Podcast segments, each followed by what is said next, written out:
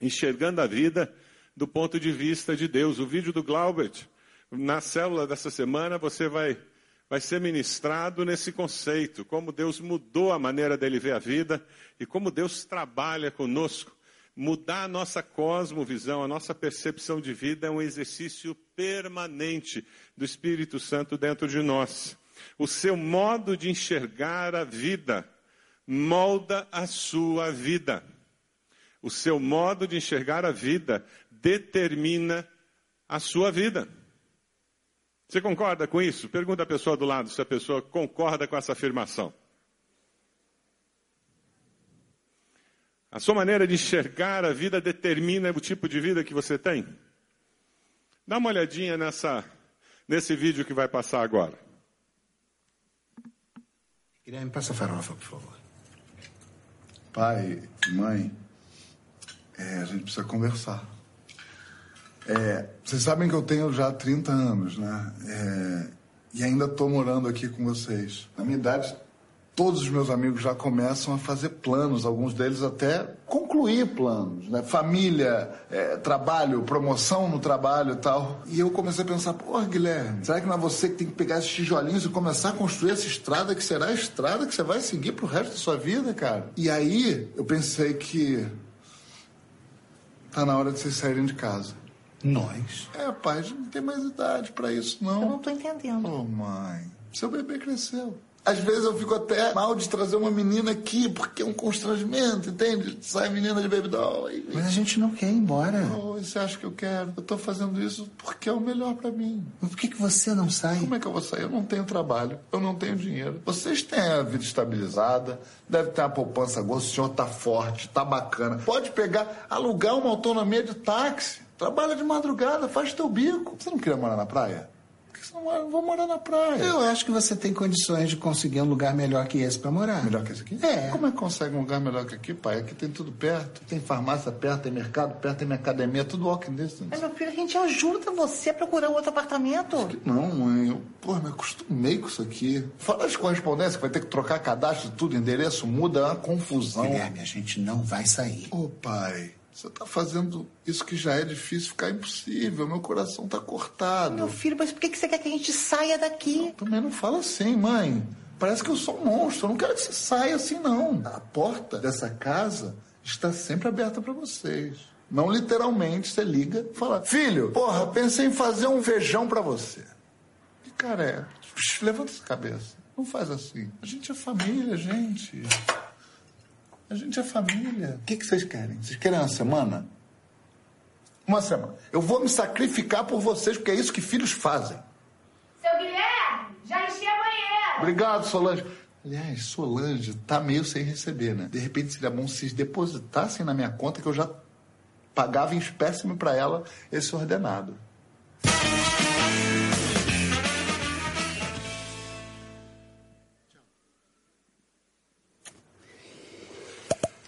Eita, que não parece nem que passaram 30 anos. Leva um casaco, mãe, não vai. Me liga quando chegar, tá? Que eu fico preocupado. Oh, meu Deus, eu amo tanto vocês. Meu filho, será que não Eu vou melhor aguentar, a eu aguento, eu aguento, eu vou. O que aconteceu nessa, nessa cena é resultado da maneira do filho ver a vida e dos pais verem a vida também. Não é só do filho, não. Quem criou o monstro foram aqueles pais. Como você define a vida, determina o seu futuro. Como você define a vida, determina o seu futuro. A sua perspectiva influenciará como você vai investir tempo, gastar dinheiro, usar seus talentos, valorizar relacionamentos. Como é que você vê a vida? Para um pouquinho, pensa. Como é que você vê a vida? Se você quer conhecer alguém de fato, faça essa pergunta para a pessoa. Como é que você vê a vida? Isso influencia expectativas que a pessoa tem. Existem tantas respostas quanto pessoas no planeta, cerca de 7 bilhões de respostas. Se eu perguntasse a você como você imagina a vida, qual figura viria à sua mente? Quando estava preparando esse sermão e tentando responder para mim mesmo essa pergunta, uma das imagens muito fortes que vem à minha mente é uma construção. É um processo de construção. Eu vejo muito a vida assim. Um processo de construção. Não existe certo ou errado necessariamente. Existem percepções de vida, metáforas que nós usamos para nortear a nossa percepção de vida, que podem complicar ou facilitar a nossa existência. E pior, muitas vezes nós temos uma metáfora na nossa mente que é inconsciente. Então nós temos algo nos teleguiando nas decisões e nós não temos consciência de que nós temos isso dentro de nós. A metáfora da vida não verbalizada é perigosíssima. Porque são expectativas, são percepções inconscientes que definem valores, definem sentimentos de satisfação ou insatisfação, definem sentimentos de ter vontade ou não ter vontade, definem esperanças, metas, prioridades.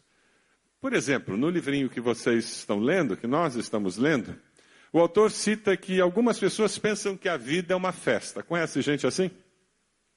Qual é o valor principal para esse tipo de pessoa? Divertir-se. Eu vim aqui para me divertir, para ser feliz. E esse é o grande foco existencial dessa pessoa, porque, na realidade, a metáfora principal da sua vida é festa. Já outros veem a vida como uma grande corrida. Conhece gente assim que está sempre atrasada, sempre correndo atrás do tempo, sempre com mais coisa para fazer, o tempo todo ela está correndo, não sei para onde, mas está correndo. Porque ela enxerga que a vida é uma grande corrida. Alguns têm uma percepção de que a vida é um grande jogo, ou uma grande batalha. Esse tipo de pessoa estão sempre competindo com alguém ou consigo mesmo. E sabe qual é o grande apelo e a grande necessidade dessas pessoas? Vencer. Sabe aquele tipo de pai que não consegue nem jogar com os filhos de 3, 4 anos sem ganhar deles? Porque a percepção que eles têm da vida é um jogo, tudo na vida é uma competição. É aquela pessoa que com facilidade tem que trocar de carro porque o cunhado trocou de carro. Tem que comprar uma televisão de 70 polegadas porque o vizinho comprou uma de 60. Porque a vida é um jogo.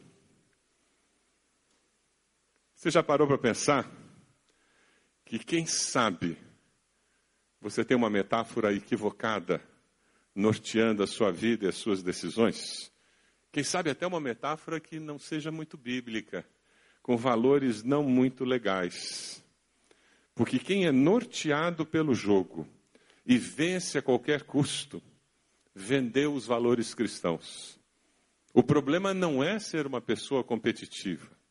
É quando inconscientemente eu deixo que isso me domine e determine a minha ética. Discípulos de Cristo são sempre desafiados a terem a sua mente modificada e somos sempre desafiados a usar metáforas bíblicas para direcionar a nossa existência. Por isso lemos tanto a Bíblia. Vamos ler juntos um texto que fala sobre esse tema? Está lá em Romanos, vai aparecer na tela assim lemos todos juntos. Vamos lá?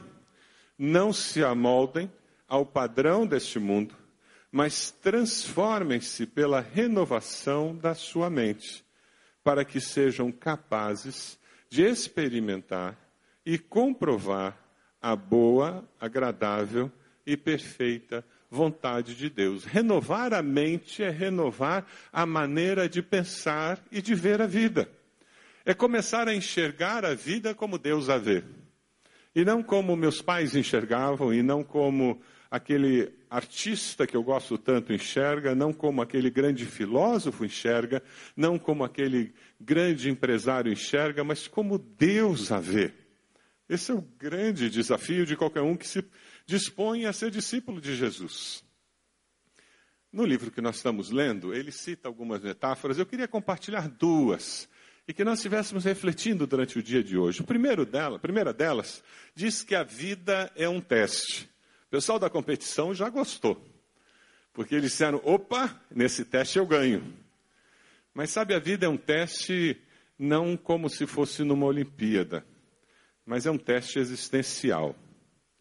Em toda a Bíblia você encontra situações em que profetas, reis, discípulos são testados.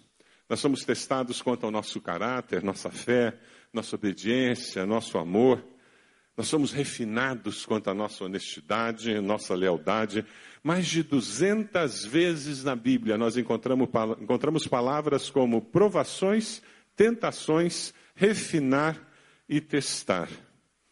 Agora, se você já leu a Bíblia algumas vezes, você já encontrou vários líderes registrados ali que foram aprovados, como Abraão, e reprovados, como Abraão. Aprovados, como Davi, e reprovados, como Davi. Graças a Deus a Bíblia não, não deixa de registrar a realidade humana daqueles que buscam a Deus, mas ela mostra de uma forma muito clara que Deus não está ausente na realidade da nossa vida e que Deus sempre está nos olhando e sempre tem uma expectativa de que haja crescimento e amadurecimento e melhora. Em 2015, no final, você está melhor do que em 2014, no final? Você melhorou de alguma maneira esse ano como pessoa? como discípulo de Jesus, Deus observa quando você abre a porta para sua esposa, quando você responde com educação para aquele funcionário que te atendeu mal. Deus observa quando você joga lixo na rua.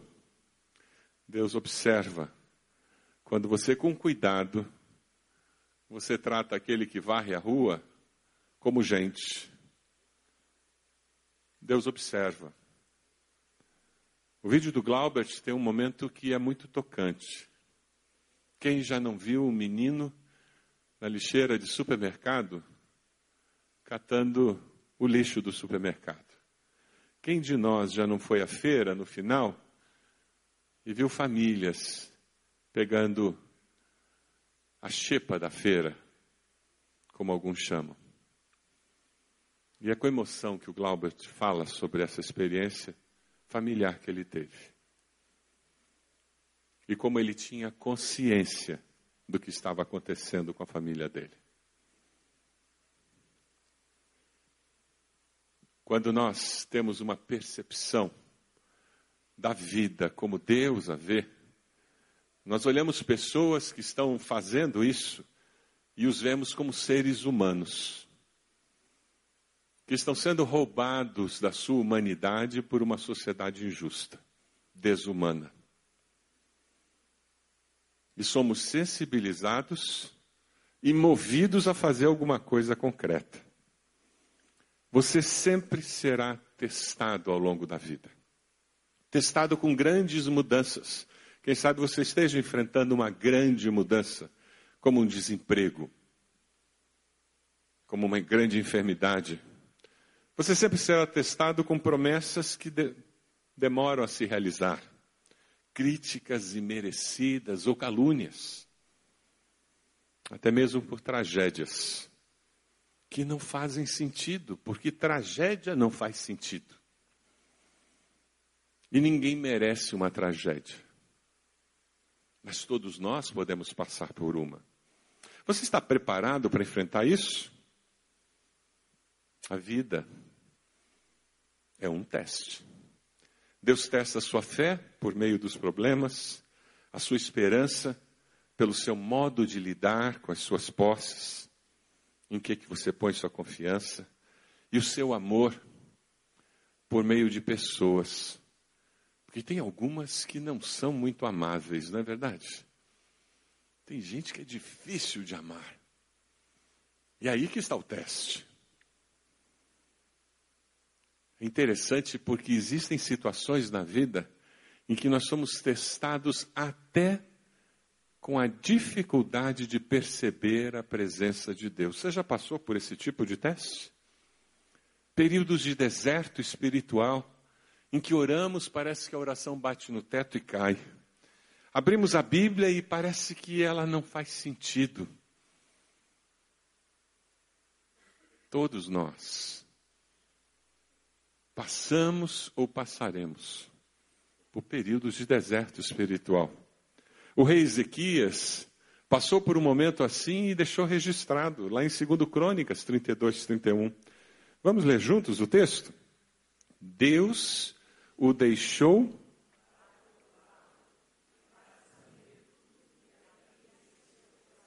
Ele tinha um grande desafio diante dele.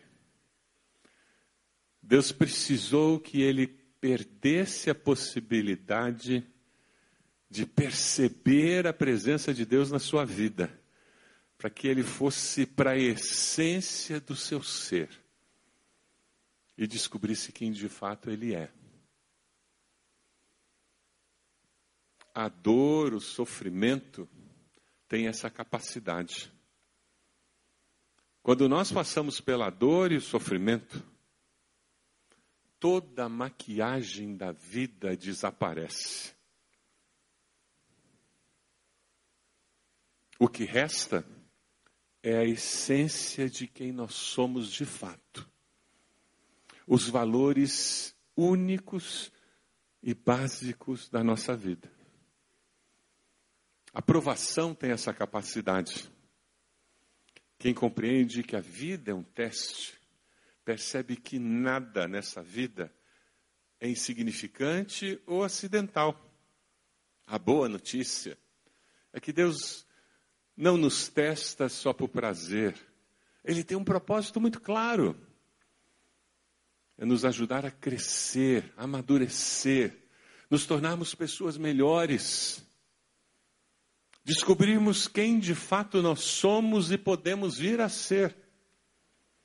Vamos ler juntos 1 Coríntios 10, 13, que nos dá essa segurança? Não sobreveio a vocês tentação que não fosse comum aos homens. E Deus é fiel.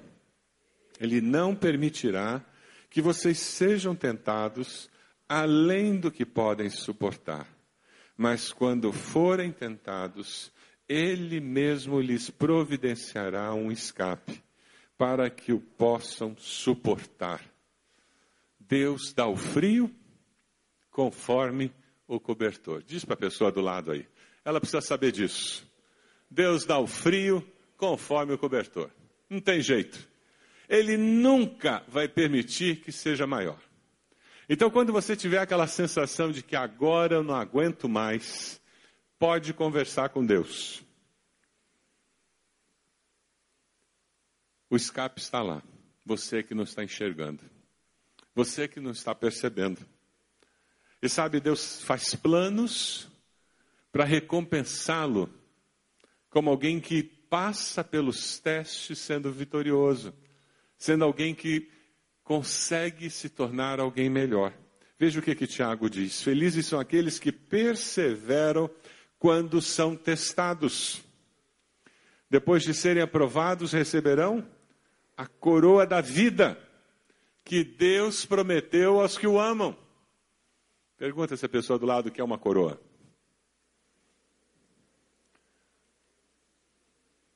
Não é a esposa daquele velhinho que está ali, não, hein? É a coroa da vida.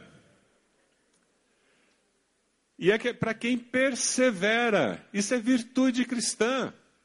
Perseverança nos propósitos, nos objetivos, não me interessa o que está acontecendo, eu continuarei desse jeito, porque eu creio que o meu redentor vive. E porque ele vive, eu viverei. Quando eu enxergo a vida desse ponto de vista, eu não fico amargurado. Eu não falo mal dos outros, eu não culpo a minha esposa, o meu esposo pelo problema que eu tenho. Eu não culpo meus filhos ou meus pais pelos problemas que eu tenho. Eu enxergo que na vida passar por dificuldades, passar por provações, isso é parte da vida. Bem-vindo à vida adulta faz parte da existência humana no mundo pecador. É esse mundo hedonista que o humanismo criou, que transforma o ser feliz no, no bem maior, é que gera essa frustração quando eu tenho dificuldades. E daí nós tentamos criar filhos que não podem se frustrar. Filhos que nunca ouviram não dos pais. Coitados. Quando entrar no mercado de trabalho, vai ser o que eles mais vão ouvir. Porque eles não vão conhecer limites. Se papai e mamãe não ensinam a ter limite em casa, a vida ensinará, dando paulada. Então é melhor você, com muito amor em casa, colocar limite nos seus filhos. Porque você não vai dar paulada sem misericórdia. Você pode até dar palmada com muito amor e carinho. É impressionante como a nossa sociedade tenta viver com a ideia de que você é feliz se você não tem frustração. Você é feliz se tudo que você quer acontece. Existe isso? Alguém aqui tem todas as coisas que deseja todo o tempo, 24 horas por dia? Não existe isso. Quem foi que disse que era possível isso? É por isso que a vida é um teste. E quando eu enxergo a vida desse ponto de vista, eu a vejo como Deus a vê. Aí tudo que acontece ao redor, eu consigo enxergar um propósito. Eu consigo enxergar uma maneira de me tornar alguém melhor. Eu consigo enxergar uma oportunidade de mostrar que Deus existe, que Deus está do meu lado. Aí eu começo a entender o que o apóstolo Paulo quis dizer em Romanos 8, 28. O versículo mais fácil de citar e mais difícil de viver. Estou plenamente certo? É esse não? Não. Todas as coisas colaboram, cooperam para o bem, mas todas mesmo? Até ter sido mandado embora? Mas todas mesmo? Até um filho se tornar um filho rebelde pode cooperar para o meu bem? Até uma crise conjugal pode cooperar para o meu bem? Até uma enfermidade pode cooperar para o meu bem?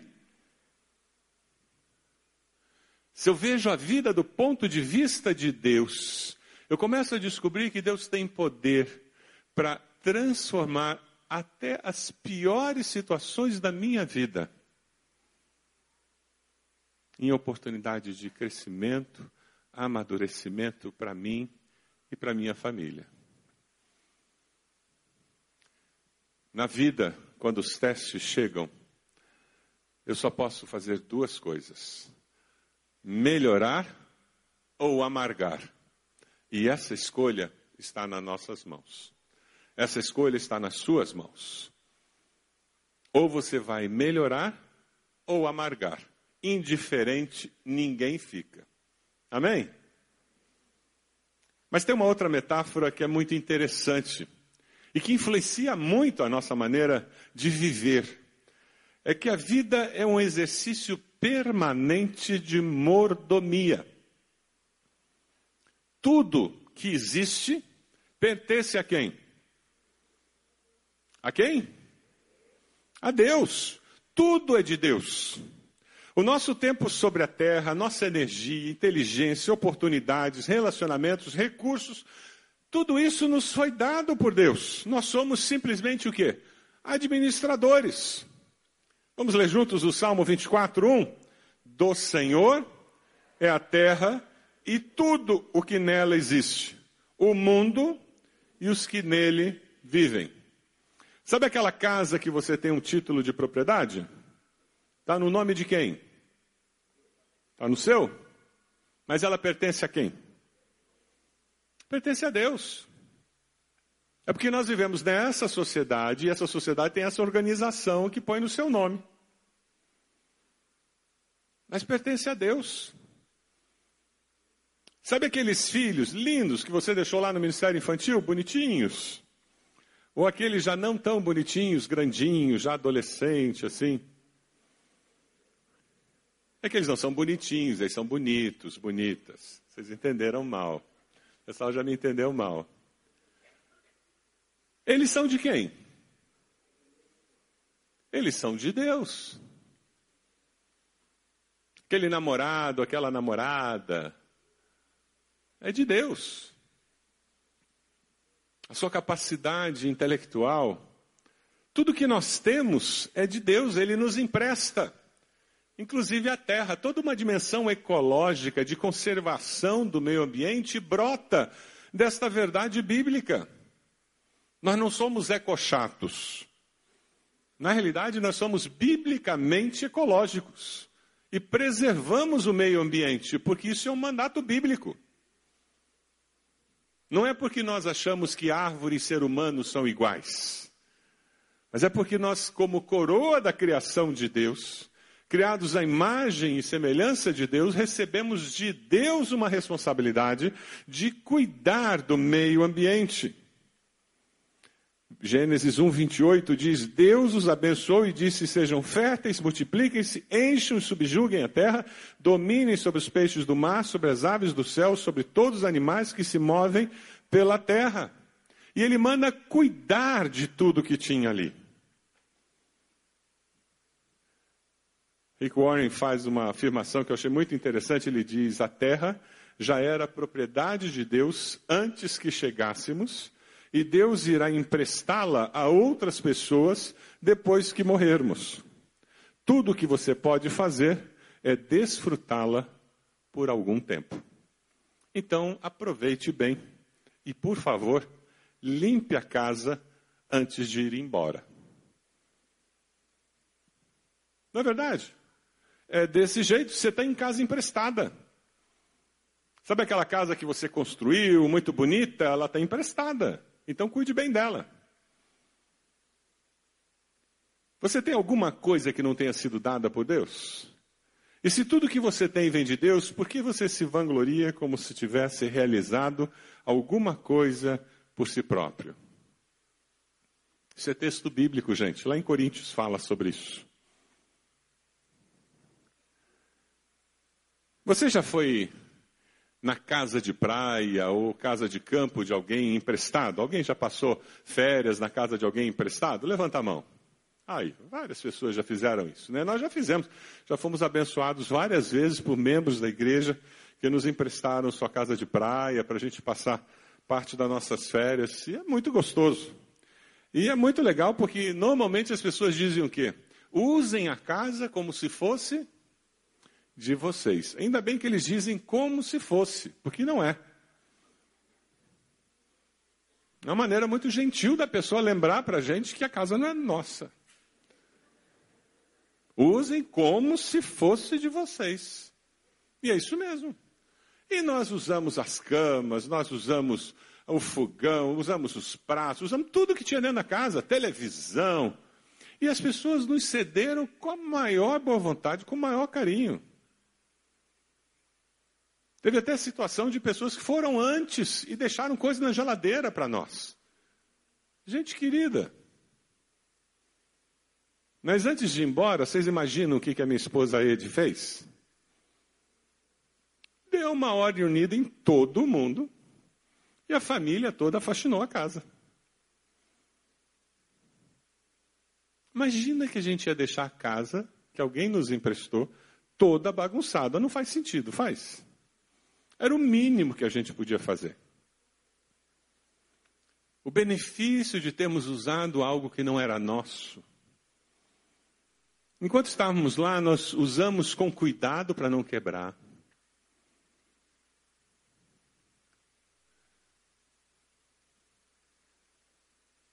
Eu me lembro que sempre que a gente fez isso, a minha esposa comprava flores e, e levava para entregar para a dona da casa como uma expressão de gratidão.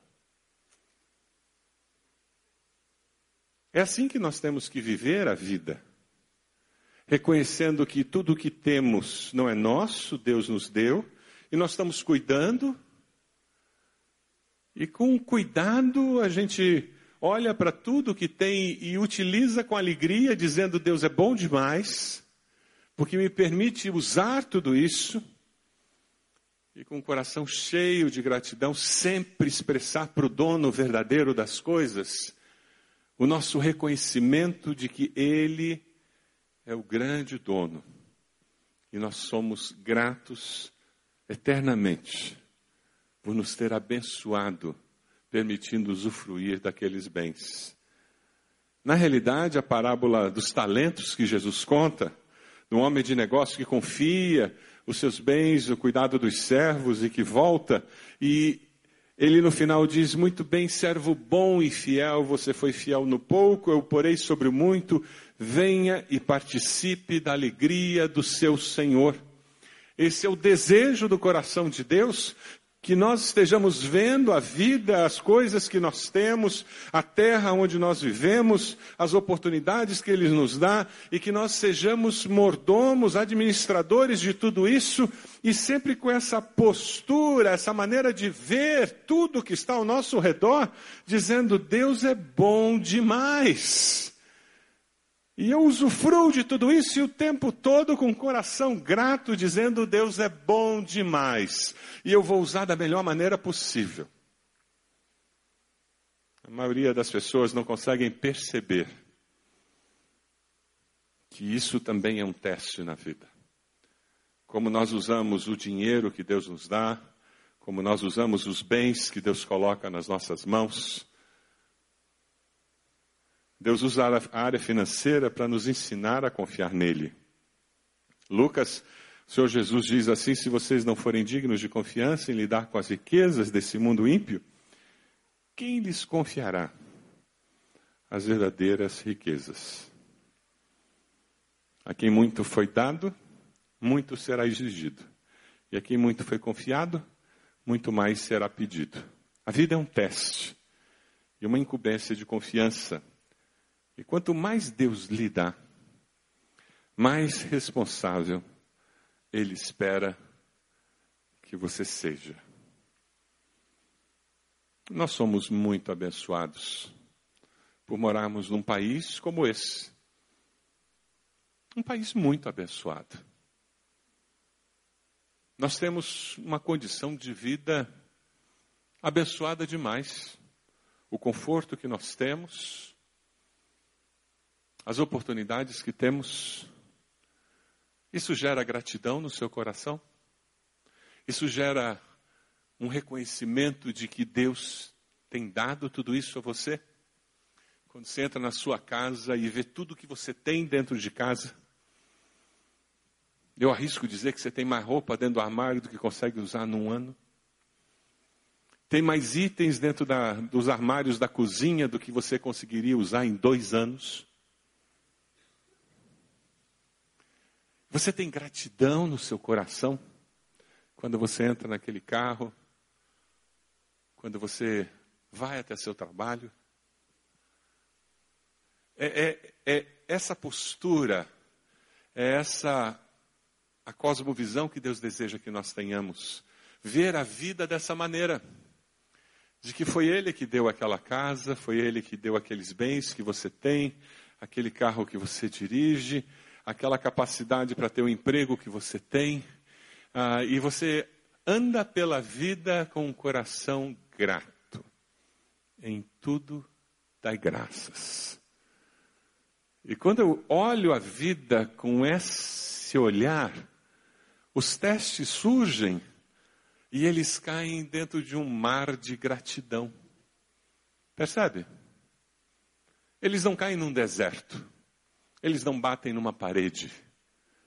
Mas os testes, as provações da vida que vêm, eles caem no mar de gratidão, porque é lá que o seu coração está imergido. E mesmo que de repente eu perca aquele carro por uma questão financeira, eu continuo com um mar de gratidão pelos filhos que eu tenho, pela saúde que eu tenho. E quando eu vejo o rim parando de funcionar, eu tenho um mar de gratidão do restante da vida que me faz enxergar a bênção de conseguir fazer um transplante. Ao invés de encontrar a amargura de tenho que fazer um transplante. Você percebe que é como eu vejo a vida que define como eu vivo? Eu não tenho que fazer um transplante, Mas graças a Deus, eu posso fazer um transplante. Percebe? É disso que nós estamos falando. Efésios 2, 4, 7 é um texto muito precioso e muito profundo. Eu queria destacar uma frase. O apóstolo diz que quando nós nos convertemos, Deus nos ressuscitou com Cristo e com Ele nos fez assentar nos lugares celestiais em Cristo Jesus. Com Ele nos fez assentar nos lugares celestiais em Cristo Jesus. Sabe o que isso quer dizer? A hora que você se converte, em Cristo Jesus você recebe a bênção de ver a vida do ponto de vista de Deus. Mas você pode escolher continuar vendo como os homens veem. A escolha é sua. Deus te deu livre-arbítrio para isso. Você pode ver a vida como Deus a vê, ou pode continuar vendo como aquele crente carnal vê, como aquele pagão vê, como aquele filósofo vê, como aquela pessoa que não foi salva por Cristo Jesus vê. A escolha é sua. Infelizmente, quem perde a bênção é você e as pessoas que estão ao seu redor. Mas quando você vive a vida assentado nos lugares celestiais em Cristo Jesus, você vê a vida como Deus a vê. Então, as coisas mais simples, como sentar à mesa para fazer uma refeição, que pela misericórdia de Deus, você chega a fazer três, quatro, cinco, beliscar dez vezes e não tem nenhum medo de que amanhã não tenha. Alguém aqui está com medo de que tenha comida amanhã na sua casa? Aí você faz uma coisa simples e rotineira, como sentar à mesa para fazer uma refeição. E você dá as mãos e você dá graças. Não como rito, não por obrigação, não porque vai fazer mal a comida se eu não orar. Mas você, você dá as mãos porque você diz: Deus é bom demais. Ele tem nos sustentado. Percebe a diferença? Eu vi um vídeo na internet que falou demais ao meu coração. Eu queria compartilhar com você. Deixe Deus falar ao seu coração através dele.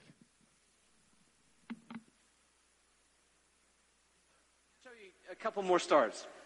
This one is called the Vela Pulsar, and it's magnificent. It's a thousand light years away. It's a highly magnet- magnetized neutron star. Right. It simply means this star exploded into a supernova, and in the case of the Vela pulsar, it collapsed back on itself in a magnetic entity. And as a pulsar, it began oscillating on its axis. This one oscillates 11 times a second on its axis. And that doesn't seem to move anybody tonight, so I just encourage you to, you get back to the hotel, to oscillate 11 times a second on your axis, and you will appreciate the Vela pulsar in a different way. And as it is oscillating, you can see what's happening. It's shooting a radio frequency out of itself.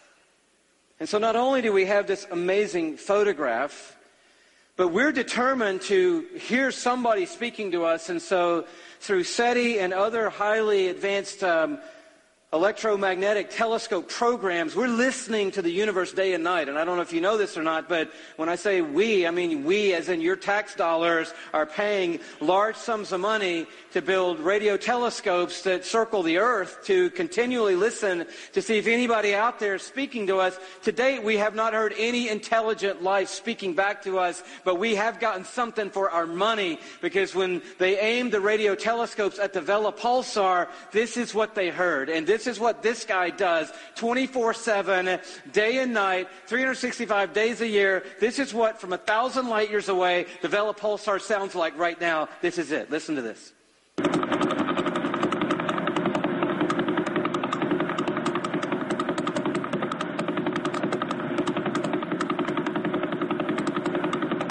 Now, I, I don't know about you, but I, that blew me away. I'm thinking, wow, this is incredible.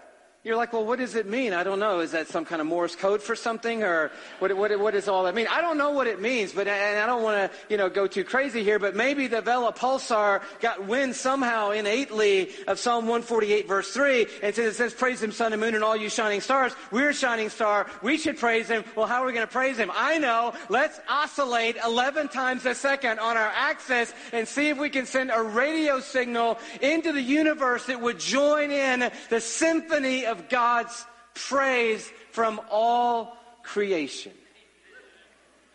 It's singing. The stars are singing to Him.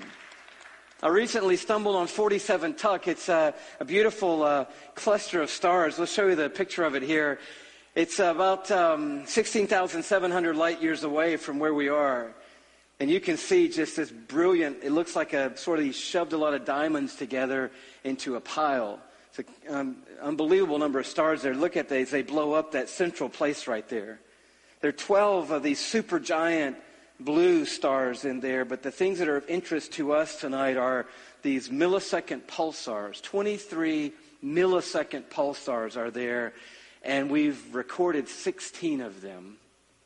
And right now, tonight, while we're sitting in this room, the 16 recorded millisecond pulsars in 47 tuc are making this sound right now.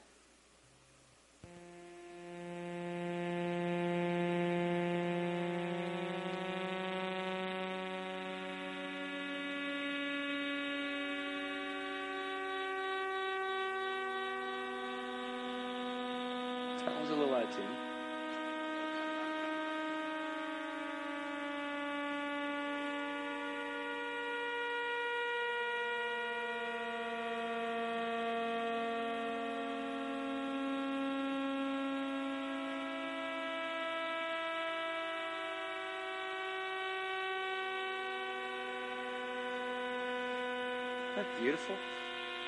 Who knew? No, God has his own string section.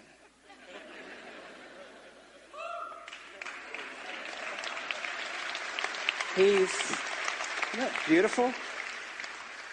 And we just looked at one 11 times a second pulsar and 16 millisecond pulsars, and you start seeing Psalm 48 come to life. But look down at verse 7. It says, Praise the Lord from the earth, you great sea creatures in all deeps.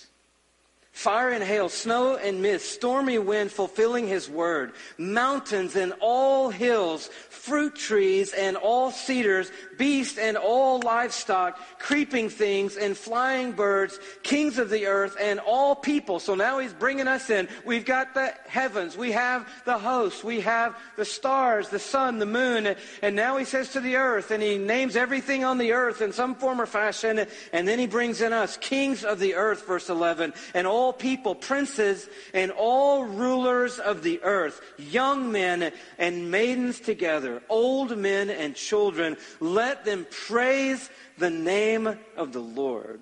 For his name alone is exalted. His majesty is above earth and heaven. I love that he starts with you great sea creatures. We were in Hawaii a few months ago and it was whale season there and, and I was captivated by these giant beasts and they, they seemed like they were putting on a show for us. They'd splash up and roll over and spout and blow, and it was beautiful. And as we were talking to some of the natives about the whales and asking all these questions, how do they get here every year? And how do they know to come to the same place to have their, their young, their offspring? And how do they know how to journey? And he said, oh, you know, the whales, one of the main ways they get around is through the whale songs that they sing. And I got Psalm 148 all inside of me, and I'm like, no kidding, I, I, I, I'm sure they do. And so I got to figure out what the whales sing. And so I start doing a little research and I go online to find the whale songs. And I just want to bring it to you because some of you living in Minnesota and don't even know where an ocean is. And so the, the whale songs could sound like this right here. Take a listen.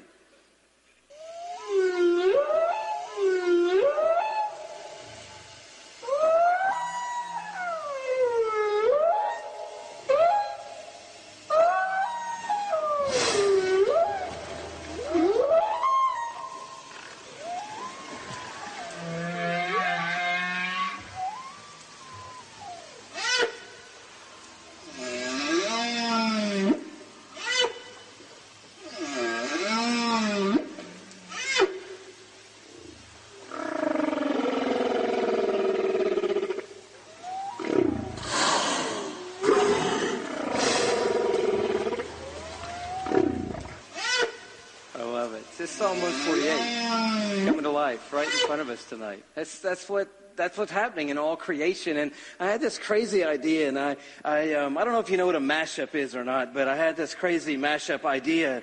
And I started trying to think, what would it be like to be God? Because we so elevate our, our songs. And this is no comment on, on what we've sung tonight. I'm a songwriter and I believe in artists and I, I believe in what we do in corporate worship through song and through music and one of the expressions of our worship. But I don't think we have a clue because we don't know the expanse of the worship that is continually surrounding the throne of God. And our songs are great, but God isn't banking on our songs because He is surrounded by a symphony that's bigger than our wildest dreams tonight. Stars sing and whales sing and the birds fly. And I just tried to imagine what would it sound like if you could just for a second be God and hear what he hears. And I can't get us there tonight, but I, I came close. I had a friend who helped me with this little iPad program and, and I'm not a DJ, but I, I just a little thing, just quickly. And I, I, want you to see how this works. I, brought this guy in. Um, he's um, not somebody that that we had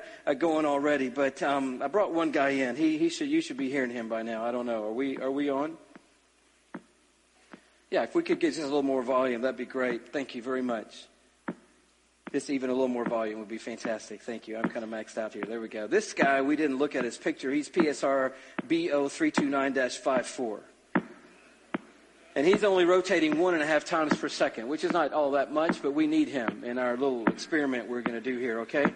Um, and then we had the Vela Pulsar. You remember the Vela Pulsar, right? So that's that guy. But that's a little too fast for what we're trying to do, so we're going to slow that down, okay?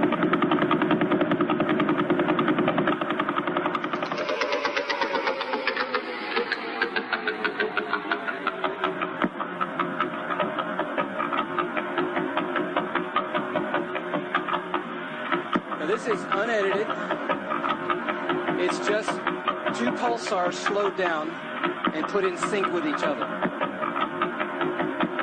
It's not a real groovy crowd, I know, but I, I know where I am, but it's kind of groovy if you hear it. And some of you want to nod a little bit, but you don't know if that's allowed at a reform meeting, and so um, you just do as the Spirit leads. But isn't that cool? That's just two pulsars. And so we're going to put the, uh, the millisecond guys in there. The ones you just heard, here they come.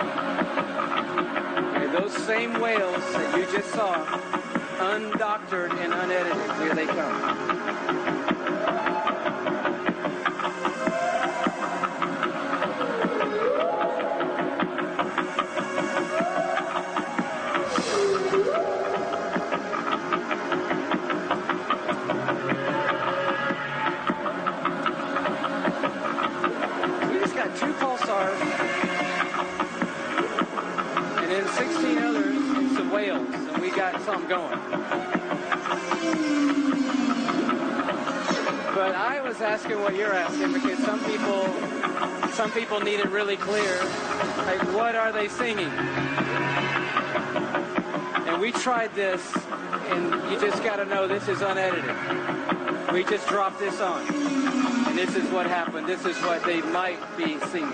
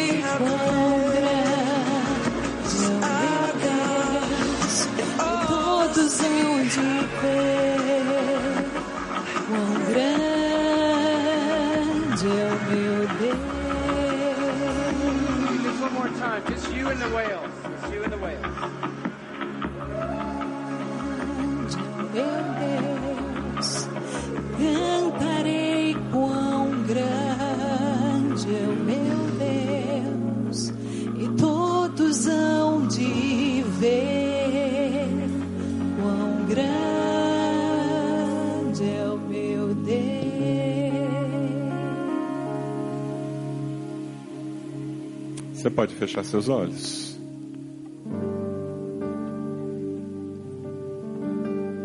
Deus vê coisas que nós não vemos.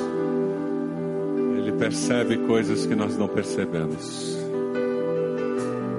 Mas quando você está sentado nas regiões celestiais com Cristo Jesus, você pode ver a vida, as pessoas, seus relacionamentos, as oportunidades como Ele vê os testes, as provações, como ele vê. A situação política do nosso país, do mundo, o sofrimento, como ele vê. Você pode ver a natureza,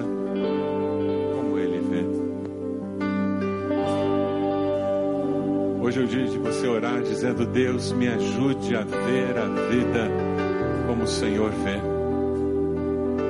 Quem sabe exista uma situação muito específica na sua vida que hoje você diga, Deus, nesta área, de uma forma muito especial, eu preciso ver como o Senhor vê. Eu preciso ter uma percepção que vai além do que o olhar humano pode ver. Sabe você está aqui e você precisa se arrepender dos seus pecados e confessar Jesus como Salvador e passar a ver a vida como alguém que já conheceu a Cristo como Salvador. Esse é o momento de dizer: Deus, me perdoa dos meus pecados. Eu me entrego ao Senhor. Eu quero viver vendo a vida como o Senhor vê. Você está hoje tomando uma decisão, dizendo: Eu quero, eu quero que o Senhor mude a minha maneira de ver a vida. Eu quero aguçar a minha percepção dos fatos. Onde você está? Se coloque de joelhos dizendo: Deus, fala ao meu coração. Deus, trabalha comigo. Eu quero ver a vida de uma maneira diferente. Eu quero ver meus relacionamentos de uma maneira diferente. Eu quero ver os bens materiais que eu tenho de uma maneira diferente. Deus, eu preciso mudar a minha maneira de perceber as pessoas, as oportunidades. Coloque-se de joelhos onde você está, com esse gesto dizendo: Deus, o Senhor falou comigo e eu aceito esse desafio. Eu vou enfrentar os testes que a vida apresentar, confiando no Senhor e dependendo do Senhor, porque o Senhor mudou a minha maneira de ver esse teste, ver essa aprovação. E eu vou fazer isso confiando no Senhor. Coloque-se de joelhos. Clame ao Senhor nesse momento. Coloque-se de joelhos. Você e Deus.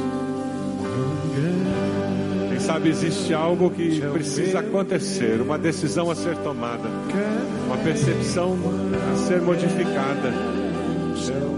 Você já tentou resolver alguma situação e não está dando resultado. E você vai colocar essa situação diante de Deus, dizendo: Deus, muda minha maneira de ver, de avaliar, para que eu veja essa situação como o Senhor vê e encontre a solução que vem dos céus. Seu momento com o Senhor. Seu momento com o Senhor.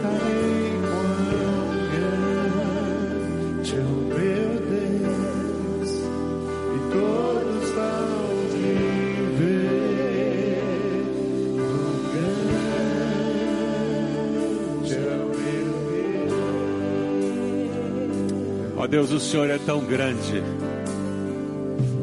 O Senhor transcende toda a nossa capacidade intelectual.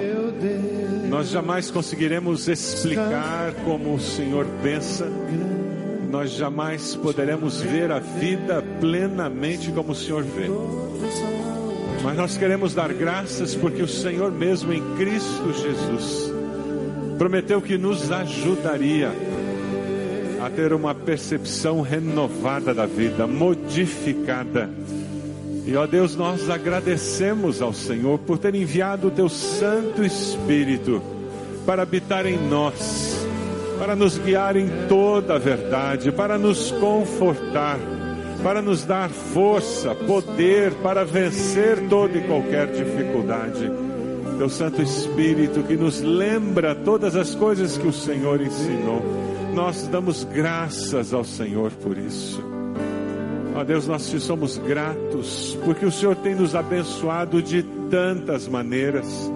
Enquanto vivemos neste mundo, ó Deus, o Senhor tem nos tornado mordomos, administradores de tantas coisas, tantos relacionamentos, tantas oportunidades. Ó Deus, nós não conseguimos enumerá-las todas. Mas, Pai, obrigado por colocar em nós um coração cheio de ações de graças, por colocar em nós um coração grato. Senhor, nós pedimos que o Senhor continue fazendo isso. Nós queremos olhar ao nosso redor e dar graças ao Senhor. Nós queremos olhar para as pessoas e agradecer ao Senhor pela sua existência. Queremos olhar para as oportunidades que a vida tem nos dado e enxergar que o Senhor mesmo as tem trazido até nós. Queremos olhar para as dificuldades e entender, ó Deus, que o Senhor estará conosco no meio delas que o Senhor mesmo estará usando as provações, tragédias até, para que nós nos tornemos pessoas melhores, porque em Cristo nós somos mais do que vencedores. Ó Deus, abençoa cada irmão irmã que de joelhos estão dizendo: Deus, o Senhor falou comigo.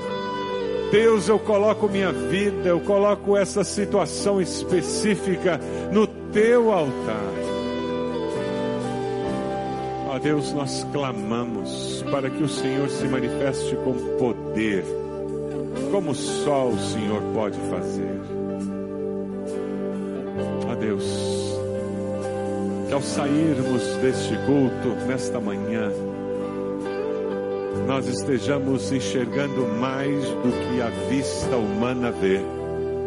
Que pela fé nós estejamos assentados nas regiões celestiais com Cristo Jesus, vendo a vida como o Senhor a vê.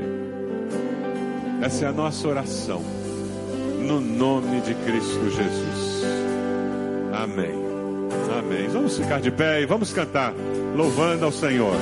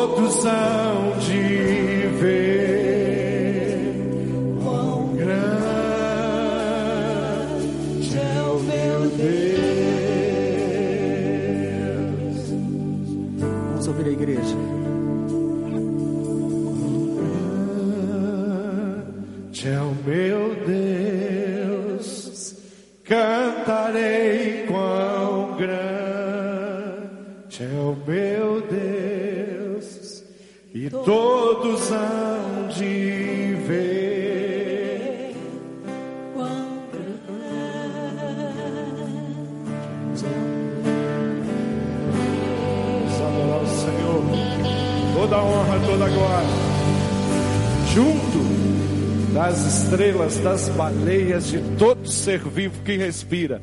Nós louvamos a Deus. Amém?